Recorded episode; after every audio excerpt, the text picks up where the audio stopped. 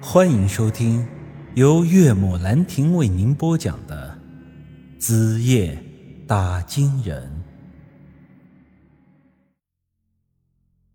杨石告诉我，这本所谓的《罗织经后传》，大部分内容啊都是虚构的，但关于阿修罗这个故事，却是有传说是纪实的真实。而且这个特殊的故事是在书的结尾以附录的形式补加上去的，你可以理解为一个骗子行了一辈子的骗，但却在临死前说了一句真话。这个故事的背景大概是在三百多年前的明朝末年，由于历史原因，这《罗织经后传》结尾的故事却被删除了。但是当时一些风水行当的人发现这个故事可能有极大的现实意义，于是啊，就用一种特殊的风水语言将这个故事给翻译了过来，相当于给他加了个密，使得当时的执政者看不出来。这个故事也因此得以在风水界保留了下来。杨时所阅读的也就是这个版本。他发现书中记述的故事和此时阿修罗石像上的记载是一模一样的，这甚至可以说是一字不差，这便引起了我和姬杰等人的兴趣。我强烈要求杨石啊，把石像上记述的故事给我们也说一遍。于是啊，杨石便组织了一下语言，以极为通俗的方式把这古老的故事告诉了我。故事大概是这个样子的：说是在明朝末年，整个王朝开始衰败了，各种制度崩塌，导致百姓生活苦不堪言。那一年啊，在北方的一片区域发生了旱灾，这秋末之时，粮食是颗粒无收。正常情况下，遇上这样的大天灾，官府应该立即的开仓放粮，组织赈灾。可惜啊，那个时候由于大明朝的制度崩坏，皇帝几乎都没了实权，这下面的官员各自为政，当起了土皇帝，完全不受这上面的约束。就在这样的背景之下，官员的贪污腐败达到了一个不可想象的程度。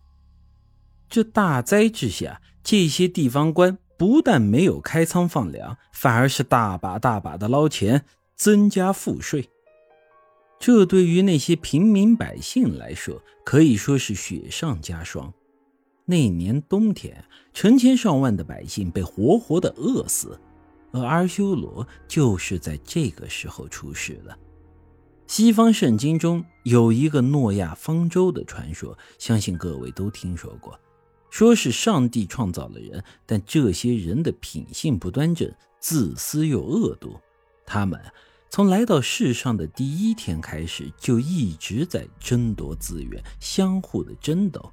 后来，上帝见到了这等场面，心里不爽了，决定发一场大水，淹没整个世界，淹死这些罪恶的灵魂。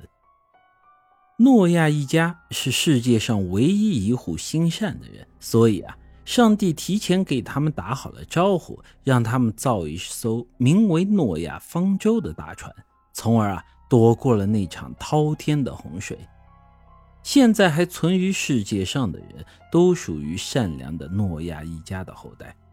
听到这里，有的人又不乐意了：这不是在说阿修罗吗？怎么又扯到上帝那里去了？各位莫急，听我慢慢道来。其实，阿修罗的降世与这个诺亚方舟的故事有着一定的相似之处。换句话说，它的存在意义就是和上帝的那场大洪水一样，是用来洗涤这个罪恶的世界的。各位可以想象一下，王朝的末年，兵荒马乱，天降大灾，百姓苦不堪言。但这个时候，那些地方官还在不停的贪污。对于那些个老百姓来说，这人间就堪比于地狱。这样的世界自然是需要洗礼的。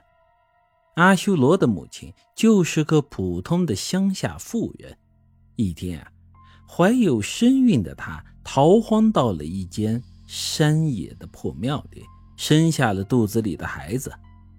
说到这孩子，长得奇丑无比，身体虚弱的像是根竹棍，但又长着一个很大的脑袋。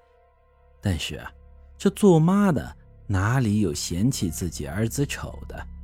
所以啊，尽管这孩子长得不咋地，但这女人还是把他小心翼翼地搂在怀里，想着将来把他抚养成人。她的想法虽好，但是现实却很残酷。当时的饥荒已经发展到了最严重的程度，大量的老百姓被活活饿死。这个女人也有好几天没有吃饭了。本集。已经播讲完毕，欢迎您的继续收听。